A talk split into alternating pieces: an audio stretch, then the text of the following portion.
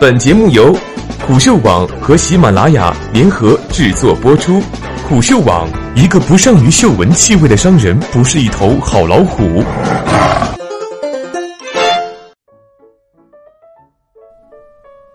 解密广谱抗癌药，作者江小川。一款针对罕见肿瘤类型的治疗药物，近日由美国食品药品管理局批准上市。有解读认为。这一药物对于多种癌症拥有百分之七十五的治愈率，这一说法旋即在民众间引起巨大关注。然而，事实并非如此。获批上市的药物由精准医疗公司及传统制药大厂拜耳共同研发。拜耳表示，该药物是美国食药监首个批准的不区分种类肿瘤类型的抗肿瘤化学药物。美国食药监称。最新获批的药物将抑制 NTRK 基因与其他基因不正常的融合，这一融合一直被视为导致了支持肿瘤发展的增长信号。NTRK 融合不常见，一般只出现在身体多部位的癌变中，包括肺癌、甲状腺癌等。拜尔表示，在参与试验的成人和儿童所患多种类型的实体瘤中，总体缓解率为百分之七十五。其中包括百分之二十二的完全缓解及百分之五十三的部分缓解。所谓缓解率，指的是患者接受治疗后，肿瘤减小或消失的人数比例，并非指治愈的比例。根据实验数据，三次实验共有五十五名患者参与。美国食药监表示，实验应答可持续。截止分析实验结果时，有百分之七十三的缓解持续了至少六个月，百分之三十九的缓解持续了至少一年。获批药物对软组织肉瘤、唾腺癌、婴儿纤维肉瘤、甲状腺癌以及肺癌等有疗效。尽管获批的新药可以治疗多种癌症，被民间称为广谱抗癌药，但其只对少数在基因层面具有某些特征的患者有效。因此，美国食药监也给予其孤儿药资格。根据相关法案，孤儿药可以获得快速审批、减免税费、免除申报费用。研发补助等便利条件，这将为药厂提供激励，以协助并鼓励其研发治疗罕见疾病的药物。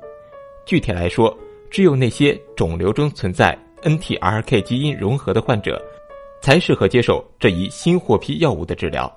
拜尔表示，相关诊断可以使用新一代测序技术及荧光原位杂交技术进行诊断。拜尔在一份新闻稿中。引述其肿瘤战略业务部门负责人拉卡兹的话表示，NTRK 融合是罕见的，但却存在于许多不同的肿瘤类型，为那些具有 NTRK 基因融合的晚期实体瘤患者提供专门的治疗方案非常有意义。拜尔称，美国食药监基于该药物治疗肿瘤的总体缓解率和缓解持续时间，按照加速流程批准其适用于成人和儿童实体瘤患者。他还称，后续批准可能取决于确证性实验中对于临床获益的验证和描述。美国食药监局长葛特利布称，此次获批反映了生物标记在指导药物研发以及更精准用药方面的进展。洛克斯肿瘤与拜耳在二零一七年十一月达成独家合作协议，以研发两种药物。分工上。洛克斯肿瘤将主导后续的临床研究及在美国的监管事宜，而拜耳则主导美国以外的监管事宜及全球范围内的商业活动。在美国，双方将共同推进市场促销活动。这不是一项价格便宜的商业合作。如果合作进展顺利，拜耳将向洛克斯肿瘤支付总共十五点五亿美元。根据协议，拜耳将付给洛克斯肿瘤四亿美元的预付款。当在特定的主要市场获得监管审批并完成首期商业销售时，后者将再获得四点五亿美元款项；而当 Lox 完成同样步骤后，其将再获两亿美元。在支出方面，两家公司将会平摊研发费用。在美国，两者将平摊商业支出并平分利润。在美国市场，当净销售额达到一定门槛后，戴尔将支付两千五百万美元。在美国以外的市场，两家公司将对销售额采用逐层递进的分成方式，Locks 肿瘤至多将获得4.75亿美元。路透社引述金融公司分析师莱昂内的话表示，该药物的年销售额将在2026年达到顶峰，为15亿美元。金融时报则援引花旗集团的分析称，这一药物的年销售额将在二零三零年达到顶峰，约合十九亿美元。刚获批的新药价格不菲。福布斯引述拜耳的说法称，就成人用胶囊而言，每月三十天一百毫克胶囊的打包价为三点二八万美元。此前有分析认为，两家公司将面临营销困难。一方面，适用症人群在癌症患者中比例有限；另一方面，相关检测技术目前并不普及，要筛查出对应的患者难度不小。该药在美国上市时，美国食药监选择了适用优先审批、突破性疗法及加速批准等程序。事实上，该机构也将这一药物的审批流程作为其提升办事效率的典范而广为宣传。此前，新一届美国政府承诺要进一步简化食药监局的监管。美国食药监在药物审批上的审慎流程被诟病已久，批评者说，过长的评审时间一方面耽误了患者治疗，另一方面影响了药厂的商业安排，增加了成本。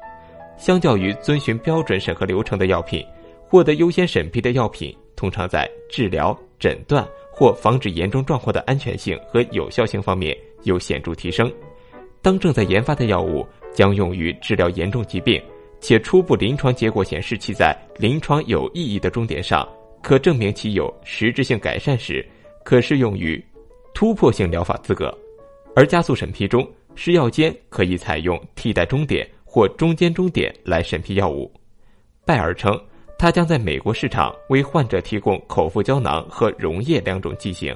此外，该公司八月份已向欧洲药物管理局递交了上市申请。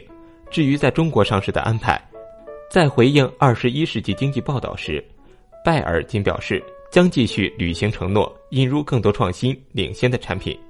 行业人士向腾讯灵境表示，如果拜耳的确有意在中国引入相关产品，预计审批时间将不会很长。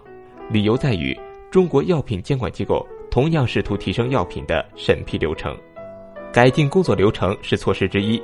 此前，会计师事务所德勤在一份报告中说，对于创新药。中国监管部门的严谨宽出态度，使得临床实验申请的获批时间较美国等其他市场更长。此外，地方政府也在努力中。上海市政府七月十日公布的扩大开放一百条行动方案中提及，争取对临床急需境外已上市且在中国且无同品种产品获准注册的抗肿瘤新药，在上海先行定点使用。